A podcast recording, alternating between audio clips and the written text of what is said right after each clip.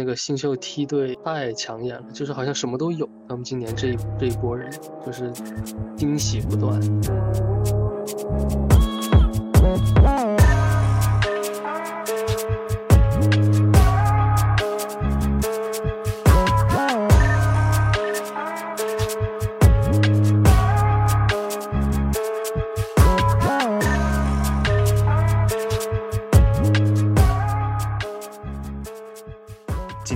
三人组有黄 Sir 和汪总，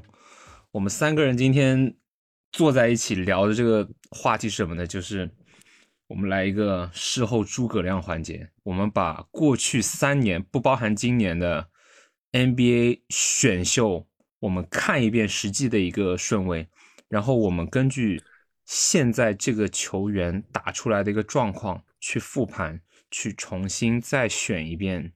每一年的一个选秀，我们只会挑出前五顺位。你们两位对于这个玩法觉得有没有趣？就是够不够事后诸葛亮？可以，这几年还是对这几年还是有一些顺位上的变动吧，可以说是的。而且里面也包含了一个选秀大年。我们先看一下二零年吧。二零年我们简单过一下实际的实际的一个选秀结果。那第一顺位是森林狼选了华子，第二就是勇士选走怀斯曼，第三夏洛特黄蜂选了三球，第四芝加哥选了帕威 Patrick Williams，第五呃骑士队选了奥克罗，第六老鹰选了奥孔武，第七活塞选了海斯，第八选了托平。第九选了阿夫迪亚，第十是太阳选了杰伦史密斯。那没有提到的名字其实有一些蛮强的，然后我们让听众朋友们去想一下，不知道你能不能想到那三个名字？至少我们现在因为我们作弊嘛，我们看着大屏幕，我们是知道那几个人。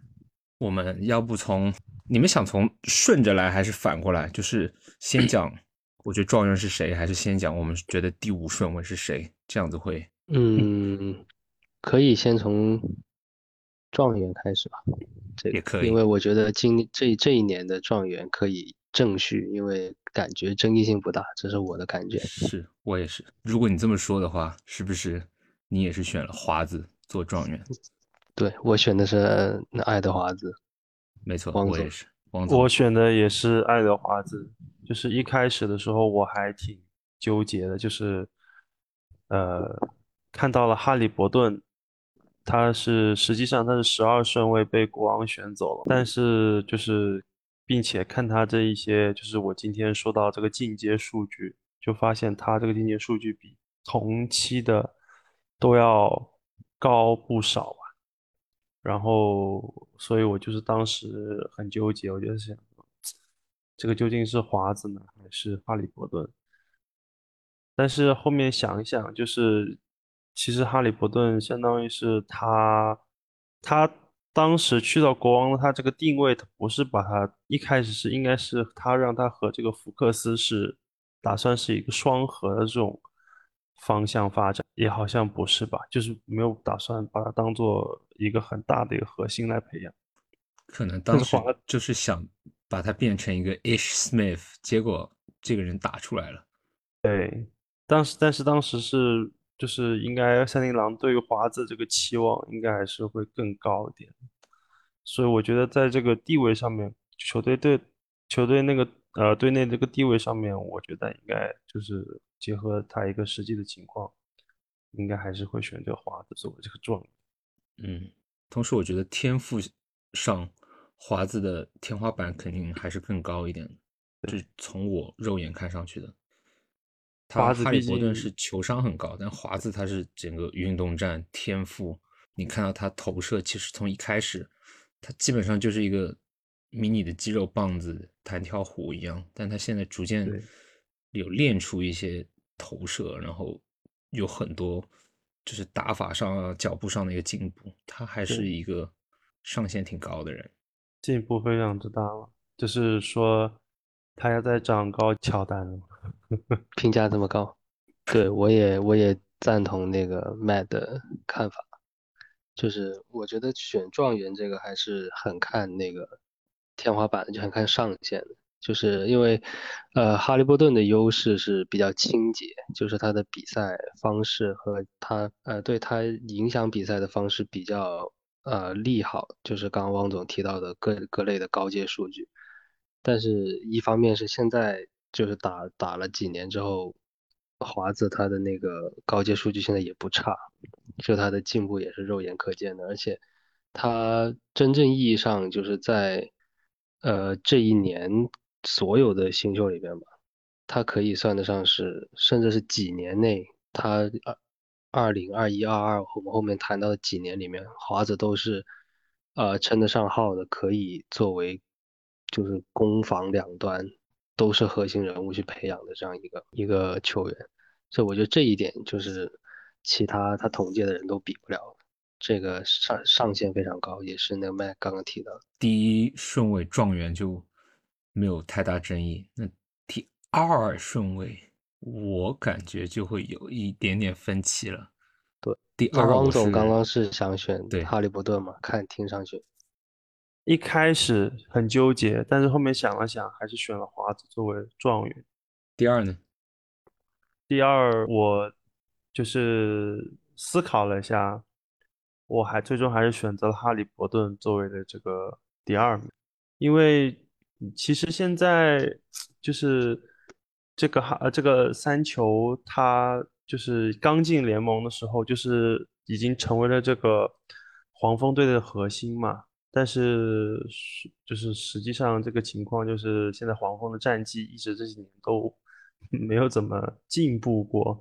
就是一直在徘徊在这个东部的这个呃后后面的这个后半区吧。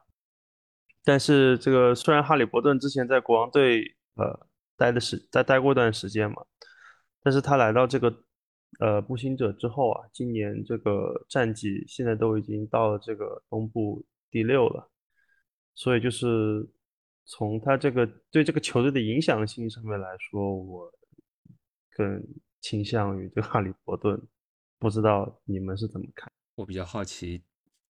黄色的，因为我是选了三球的。OK，那正好，那我就跟汪总一起合并发表这个观点吧。我是第二顺位榜眼，我是给了哈利波顿的。呃，我觉得华子和哈利波顿的对比。是不能横向对比，但是是从一个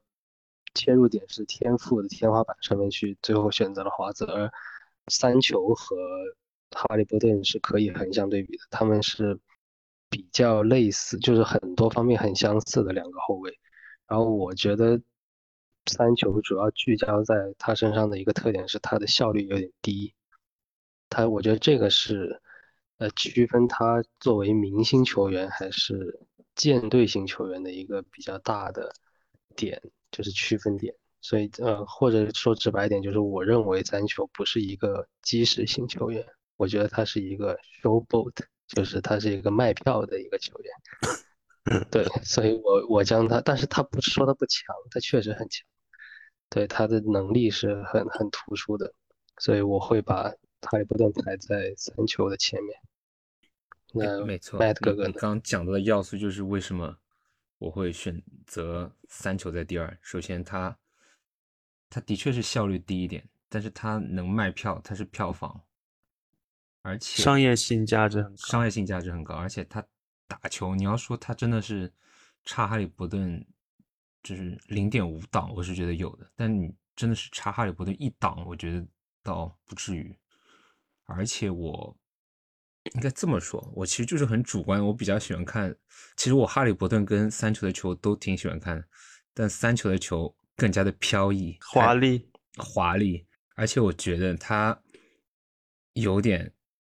打这个仗不是打的比较轻松，因为他身边的教练也是比较普的，然后他的队友呢也这不好说，他的队友。在二 K 里面挺厉害的，但在现实里面 就是都没有什么防守系数，不是可以凝成一股绳作为一个团队的，所以他生长环境就是在一个各打各，然后就比较野蛮一点。我也觉得哈利伯顿肯定是比 Lamelo 厉害的，纯粹就是一个很主观的选择，所以我二是三球，然后三是哈利伯顿。OK，那其实前三顺位的话，我们三个人都排完了，对吧？对就是在二顺位上会有一个出入。对对，然后我大胆猜测，四五顺位是跟原有的前十顺位是一点关系都没有的，就是什么帕尔威、奥克罗、奥孔乌、海斯、托平、阿夫迪亚、杰伦史密斯这些，你们也都是没有的。对对没没有这些选项。然后刚才我 Q 到说没有提到这些名字嘛，就有两个名字，一个名字是叫 Tyrese Maxey，他是第二十一顺位，然后第三十顺位是德斯曼贝恩，然后我猜你们也是选择了这两位，是的。其实，呃，原本无非就是先先后嘛，就是对先排谁嘛。没有，原本还想再提一个瓦塞尔的，但是这个先暂时不提吧，就是还是以这两个人为主，角色定位不太一样。我是先排贝恩，对，我也是先排的贝恩。哦，我先排的 Tyrese Maxey，Tyrese Maxey。那你们可以先讲一下贝恩。贝恩，我觉得他他的领袖地位就是复盘嘛，就是马后炮嘛。至少我看出在吴莫雄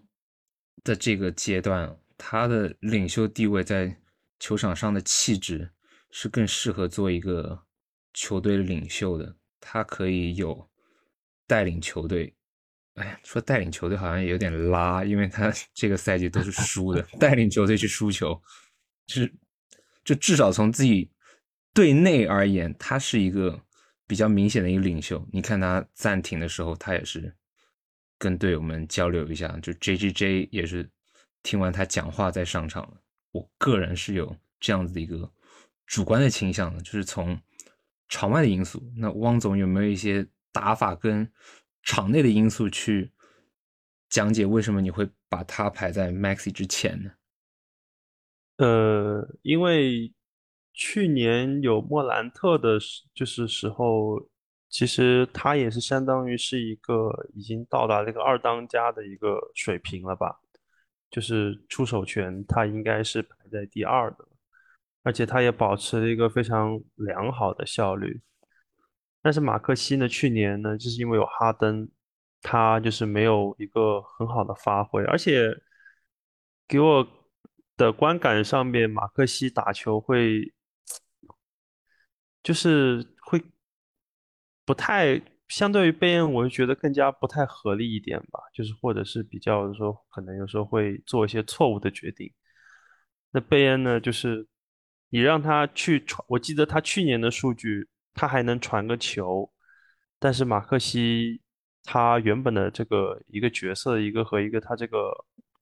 类型吧，就有点像是那种干分人的感觉。Catch and shoot 第三个制定。对对，但是今年马克西的传球，呃，不是很稳，就是有的时候有有也也还蛮多的，就助攻，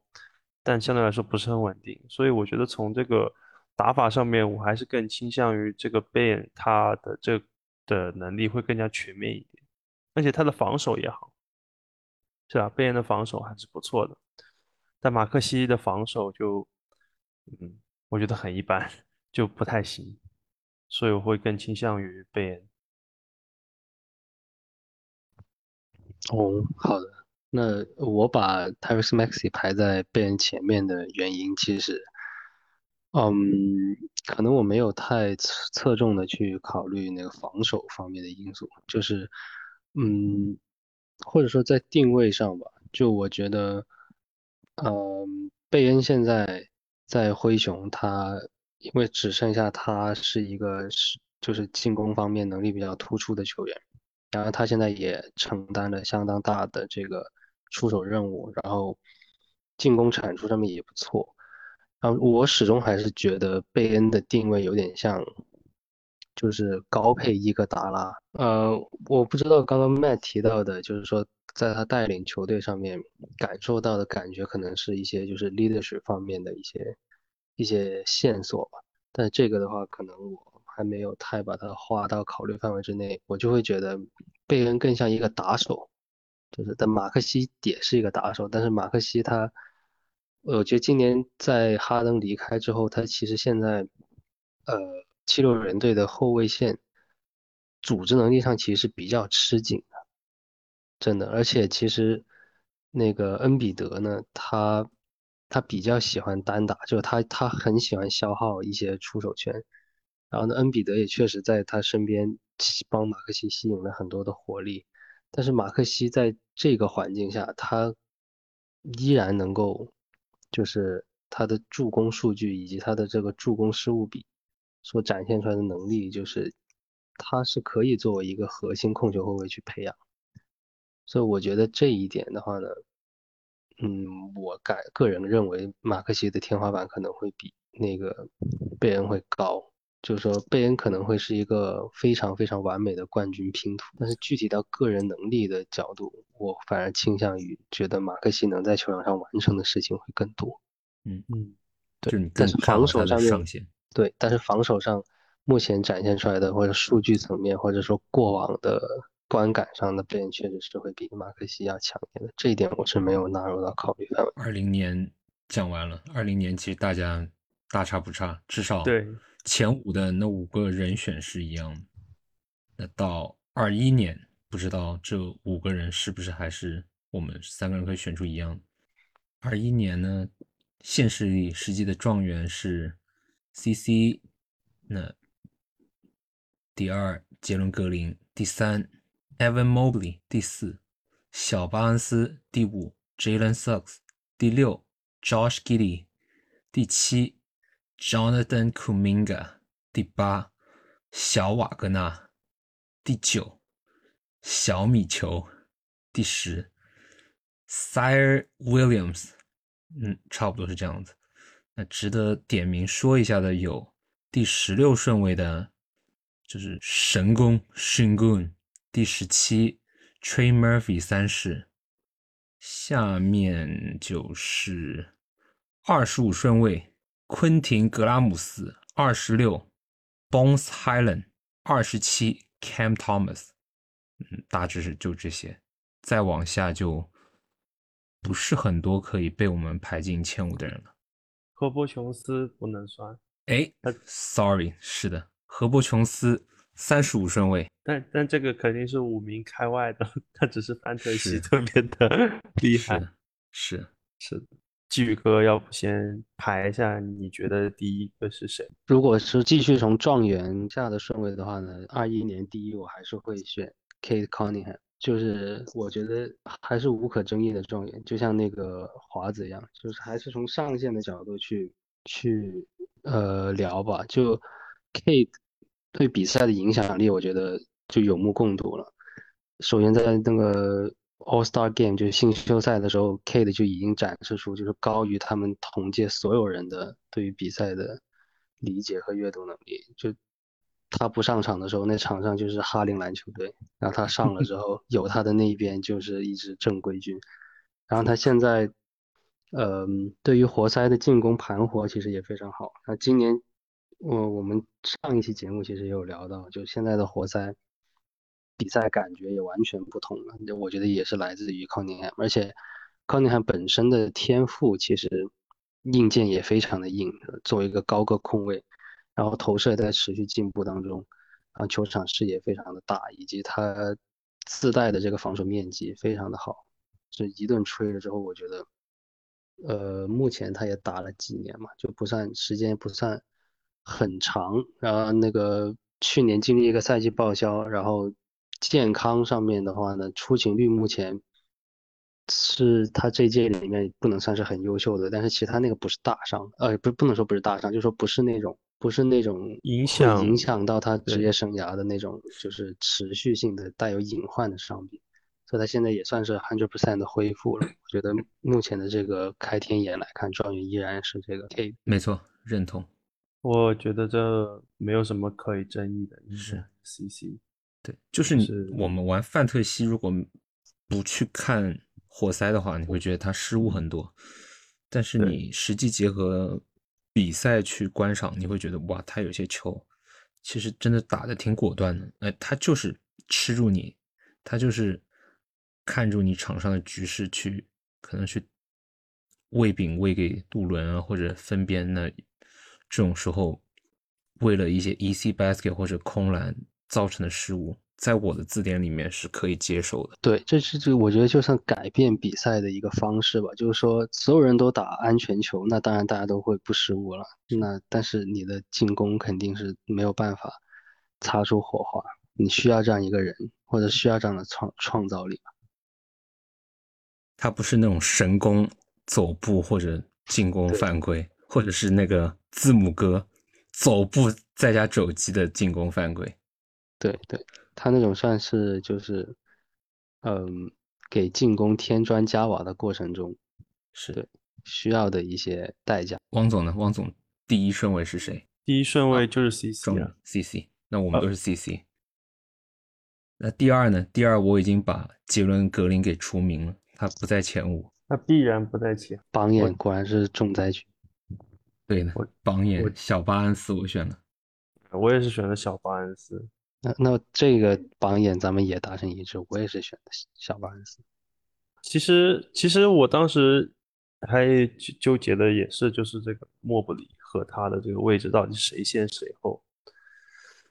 但是从数据上面来看，今这两年这个巴恩斯，今年的巴恩斯进步还是蛮大的，所以给就是我还是把他排在了第二名。是。他第一年发育的很好，然后去年稍微有点撞墙，然后今年范弗雷德走了之后，他哇哦！其实其实莫布里也有点这种感觉吧。我记得莫布里第一年新秀那一年，我记得宝哥选了之后，我还贼羡慕，我说哇，选了一个这么好的内线。但是我去年自己持有的时候，我经好像经常骂他。就是他在场上 不知道在干什么，然后那个数据都被那个 Allen 全部吸完了，感觉太一样的数据。他跟阿伦，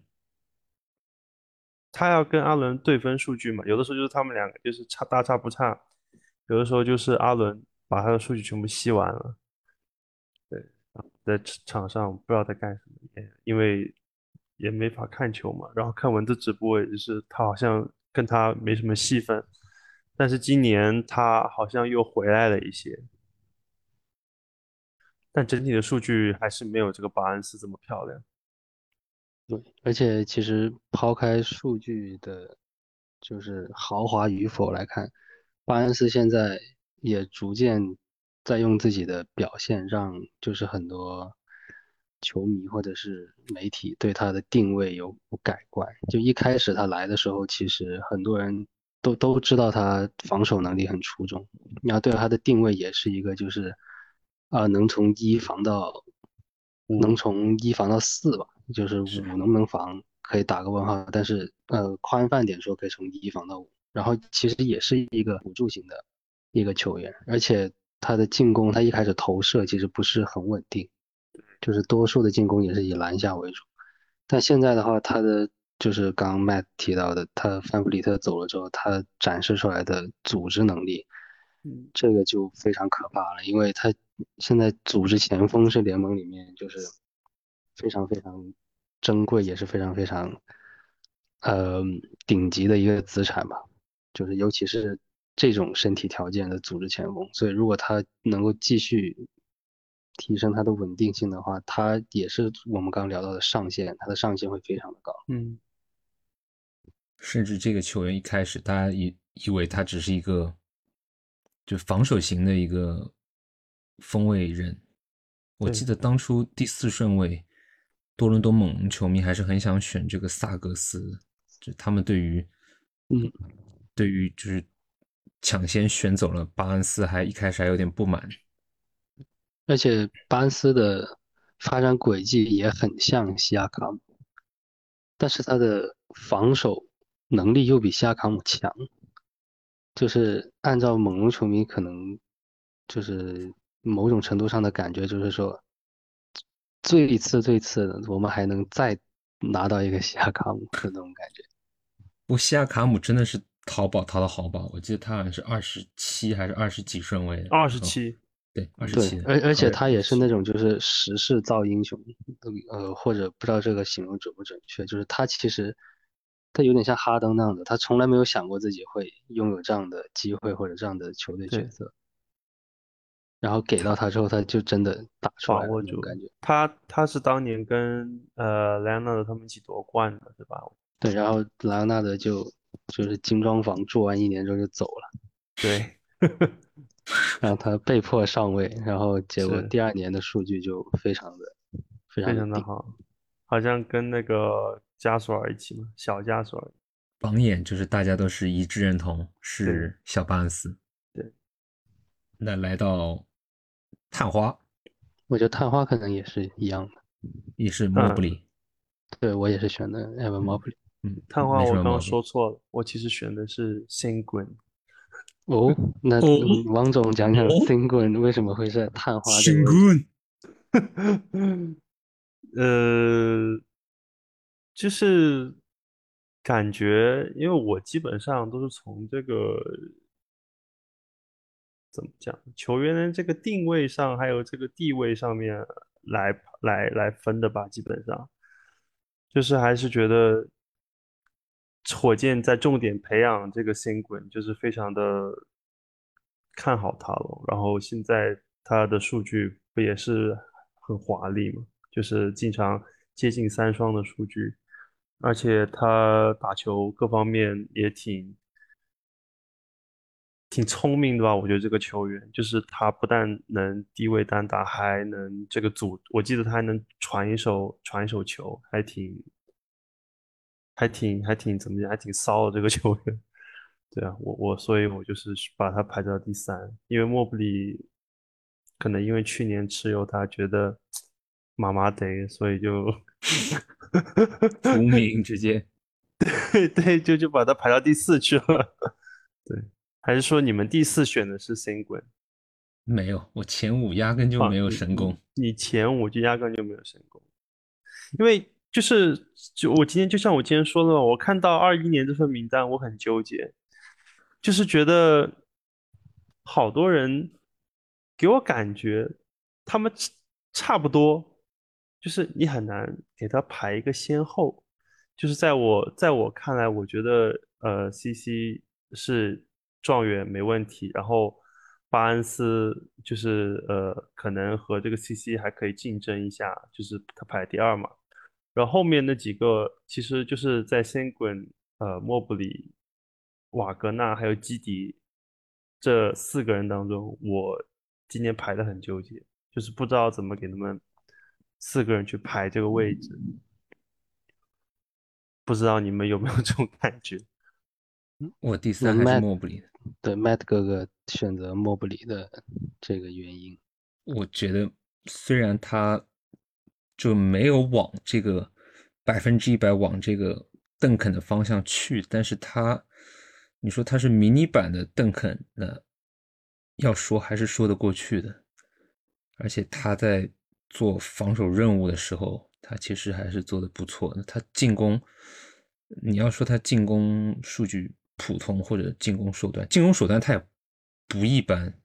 然后进攻的压力主要也不在他上面，因为有米球、有加兰，有这么多开火开火权，对对他做好他该做的事就行了。我比较喜欢他，就是他，他是没有很多很骚的东西，他就是很低调的做好他该做的东西，然后防个手、盖个帽、断个球，然后挡个拆，就确实看他比赛是比较无聊一点的，他数据也有点平淡。但是我觉得，在这一届里面，第三顺位我要选一个人的话，我应该，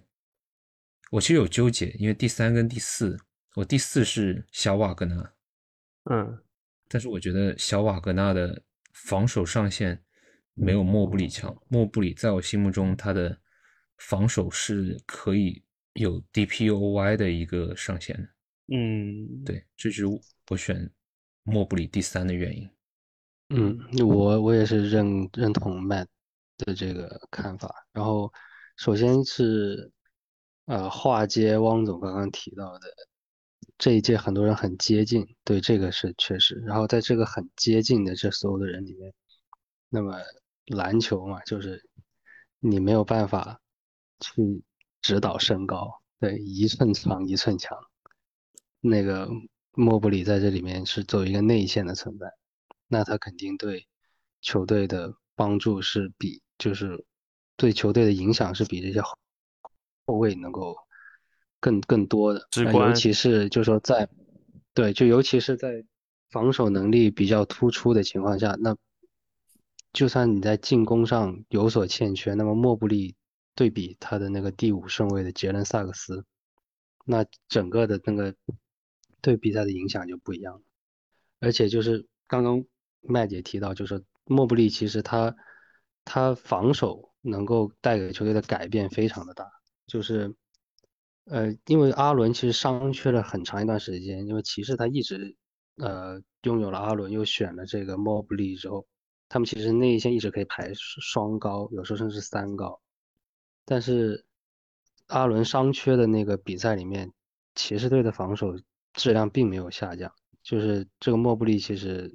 带给球队的防守帮助是非常大的，就是而且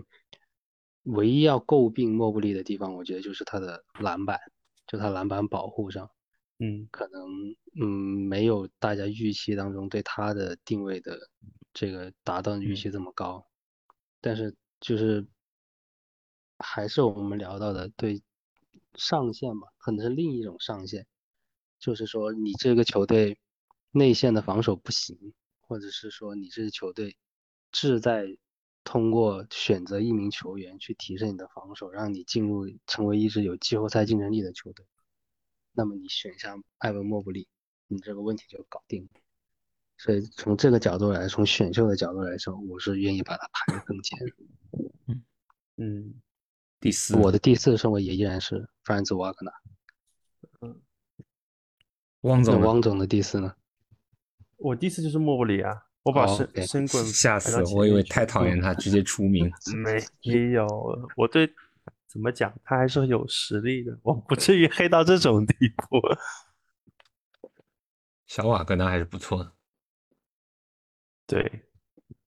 小瓦格纳，我今年因为选了他嘛，我就看了他一下他的那个，就是他有的时候经常还会这种。他在他这个就是他很高嘛，然后呃，他自经常自己还会自己持球过半场，然后怎么样的？就是其实他的这各方面的技术还是很不错的。那唯一的一个点就是他可能现在防守还不够成熟吧，觉得他还是有点太瘦，然后有的时候可能顶不顶不到那些人。他的进攻手段主要是还是以投射为主。但是现在看就还是不太稳定，给我感觉，所以就是把它放在了这个第四、第五这个位置。第五呢？第五你们选谁？第我第五很期待一个，很期待一个，就是三个人截然不同的答案的一个位置。第五第五是 n g 啊，第五是 n g 我第五我第五选的是，哎，等一下我看一下，第五选的是。瓦格纳哦，Josh Giddey，哦，这样子，那还是有点一样。对，因为就是我刚刚说的嘛，我对这四个人，新棍、莫布里、呃，瓦格纳还有 Josh Giddey，我觉得他们三个，那他们四个就是非常的接近。对，所以就是出现了这个选择困难症，所以选择一并把他们加上去。我选基迪原因就是。我对于他还有一些不切实际的一些幻想，就是我觉得他在这一到两年还能把这个投篮给练出来，可以做一个防守差板，但是投篮准板的一个西蒙斯。不过这个想法在我这个赛季观察了四周之后，就逐渐有点破灭了。嗯，我我四五选瓦格纳和辛贡，就是两位都是怎么说呢？白人球员吧。然后我觉得瓦格纳的优势是他是大个投手，就是他有身高，然后他又有投射。呃，这个的话，其实在现在这个很快的比赛节奏里面，杀伤力是非常大的。但是呢，刚两位也提到，就瓦格纳他的防守是有短板的，而且他的进攻手段其实现在还有待进一步的丰富。这样的话会让他从一个接球攻点到一个持球攻点的一个更大的变化。就是现在其实魔术队，魔术队其实后卫很多，说真的后卫很多，对，后卫很多，而且而且他在德国队也有施罗德帮他去处理一些组织上或者是去呃能够保护到他，让他就不要过多的暴露在对面的那个。呃，防守重点的盯防下面，那有时候其实如果在 NBA 里面面对一些防守比较好的球队的时候，其实瓦格纳就会撞墙。而且今年他撞墙的次数是比去年要多一些的，这个是我把他就是排的在莫布里之后的一个原因吧，就是他防守没有莫布里那么好。然后虽然他的进攻数据可能会，甚至很多数据会比莫布里看上去要漂亮，但是他就是有时候球球队很需要他去解决问题的时候，他是做不到事情，中斗野。然后那个把新贡排在第五，就是就这个球员其实还是很有灵性的，而且呃他球商也很高，他防守好不好其实不好说。就他有一点抢断盖帽数据，但是他他的盖帽更多的是在大防小的时候，我我的感觉，他能够通对通过他的移动去弥补一些速度上的劣势。他其实作为一个内线，他是他是有一定的这个身高劣势的，而且他的力量，他力量一直在加强，但是他的力量目前还没有达到就是说，呃，能够顶防任何中锋都不吃亏的一个地步。而且他的体能也还依然是个问题，就是他随着比赛的深入，他的失误很多也来自于他的体能以及他的注意力可能下降。嗯，但是说一千道一万，他还是一个组织能力以及球商非常高的内线，而且在这个目前联盟第一人约基奇这面大旗之下，关于约基小约基奇的幻想。一直是也是大家非常关注的一个点，因为你包括萨博尼斯，就是说，如果你能成长到萨博尼斯的那个程度，就是猛出三三大项，而且你作为火箭队拥有这么多年轻血液的一支球队，你如果在这个内线位置上是一个组织能力非常好的球员的话，其实对他们的帮助也很大。所以，我我从这个角度，我会把星空排进前五。就是说，你作为一个球队，你想要去选择一个球员，这个球员能，因为就是 lottery 嘛，就是刮彩票嘛。那这个球员有这么多的可能性，那是非常非常值得去选择。我们把二一年讲完了，来一个去年二二年，二三年不好说，所以我这次省略掉了二三年，毕竟我们还在观察嘛。二二年呢，现实里的情况就是状元班凯洛、探花霍姆格林，啊不不好意思，榜眼霍姆格林、探花贾巴里史密斯，然后第四基根穆里，第五艾维，第六马瑟林，第七夏普，第八戴森丹尼尔斯，第九索憨，第十强尼戴维斯。那。其中值得提一下的就是十二顺位有 J. Dub 杰伦威廉姆斯，十三杜伦，十五马克威廉姆斯，然后十七有伊森，哎，二十二二十二沃克凯斯勒，是的，My boy，Your boy，我们来讲讲这个。二零二二年状元，你们是选我觉得从这里开始应该终于能有点分歧。嗯，呃，我的状元选择的是班切罗，二位。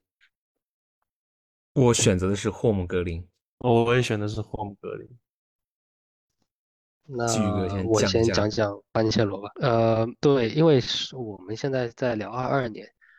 那么我们在开天眼，但是其实这个天眼开的不是很大，因为这个霍姆格林他其实作为二二年的新秀，他二三年才开始打球，其实现在第一个赛季。对对对，然后他现在打出来的内容非常的抢眼，然后呢，也确实是一个很强的新秀。那么我这里还是想选班切罗呢，有几点理由，一个是他有点类似于华子的那个理由，就是他是一个攻防两端都可以作为核心去培养的一个球员，而且他这个锋锋线摇摆人。他由二三四三个位置去摇摆，加上他的那个移动能力，以及他打了一年之后，他目前其实在投射上也有一定的提升。那么我觉得他这个球员的上限，班切罗的上限还是非常的高的。而且最重要的一点就是，目前魔术队给到班切罗这么大的空间去。施展他的才华，他其实是已经逐渐的兑现出来魔术队对他的期待了。然后呢，现在霍姆格林他展示出来的是他的防守影响力，以及他在一个超级球星亚历山大身边，他可以做好做出非常出色的一个辅助的一个角色。那么，这又聊到昨天的那个上一期的那个选秀话题，就是说。作为新秀表现的好，你能不能摆脱掉你队内的这个超级球星带给你的这个 buff？那么班切罗其实目前你可以说他在进攻端他就是魔术队的第一、第二号得分点嘛，他跟瓦格纳。那么在防守端呢，他依然会去负责去面对对方的一些呃箭头人物，所以我觉得就是因为我刚说的。天眼开的不够大，就是说，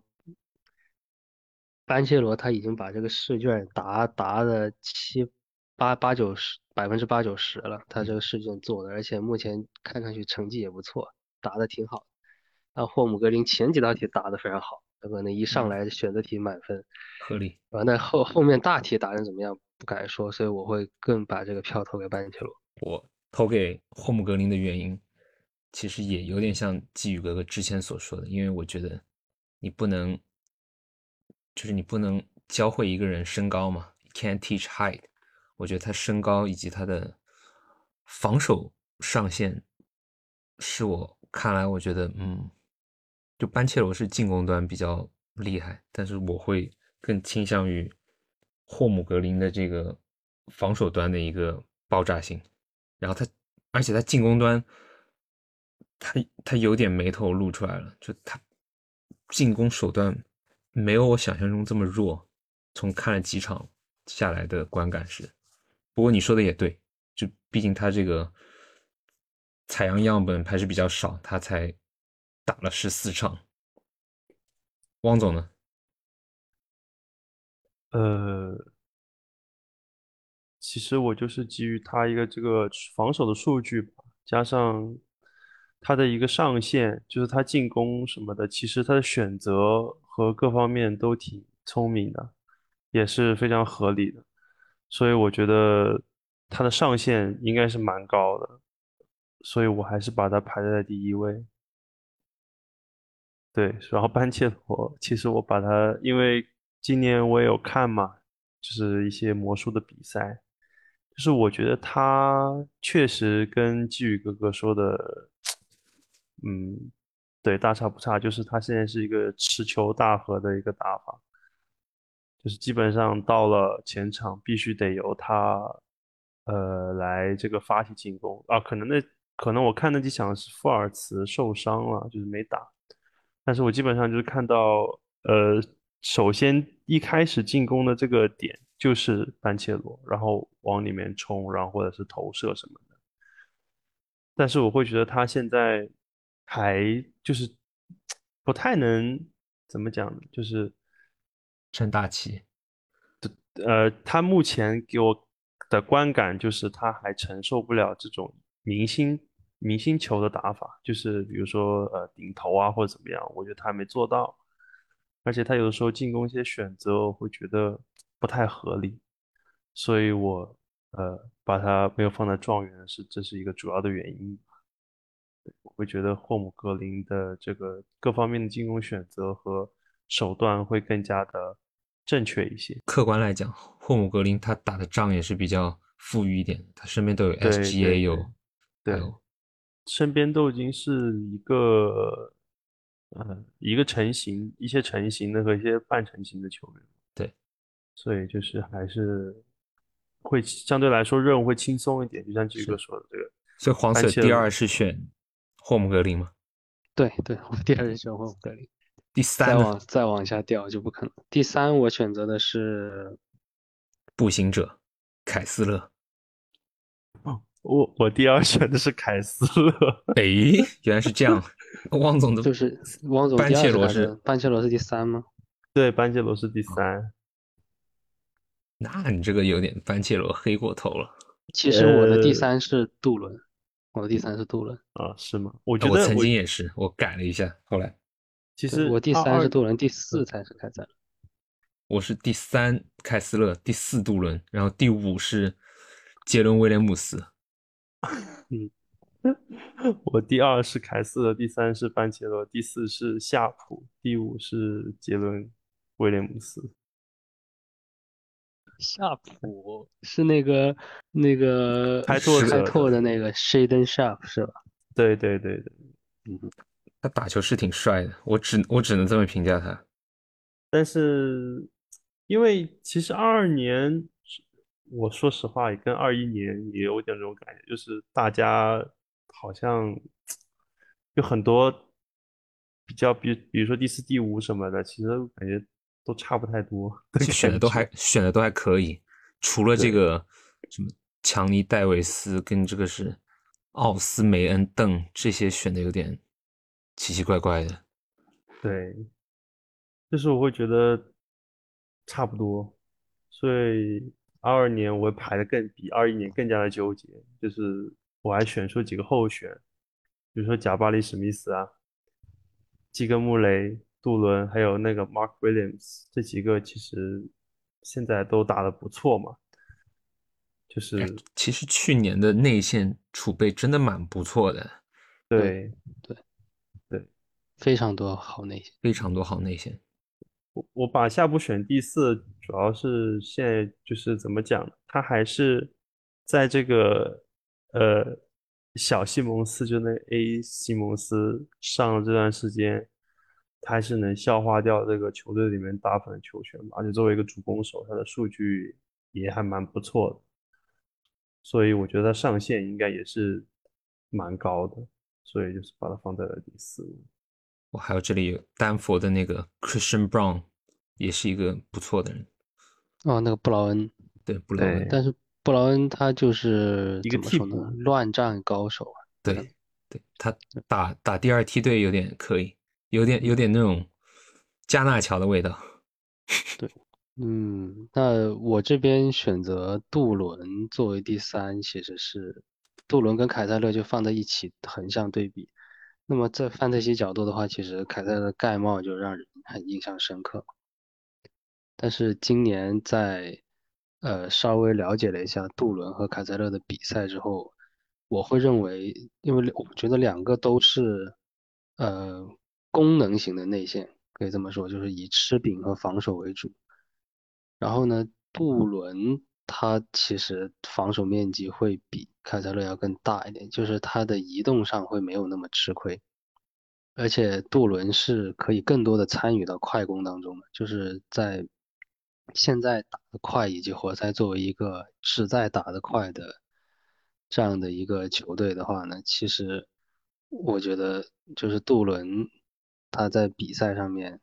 会比凯塞勒的短板要更少一点。其实今年，呃，在范特西选择凯塞勒之后，其实哈迪无论是出于凯塞勒手肘受伤也好，还是出于战术试验也好，给到凯塞勒的角色并没有大家预期当中这么多的一个原因，其实也是凯特勒在面对小打大的时候，他的劣势其实很大，而且他他的盖帽也是需要一些。就是他要长期长时间在内线蹲坑，就是确实有点像当初戈贝尔的那种那种角色定位。那所以我还是把凯特勒放在了杜伦之后。然后那 Jalen Williams 作为第五的话，就是只是说现在雷霆人才济济。那 Jalen Williams 自己本身是一个非常优秀的侧翼球员。那我甚至觉得他后面发展的如果比杜伦和那个凯塞勒发展的更好，那也不稀奇。就是如果他不意外。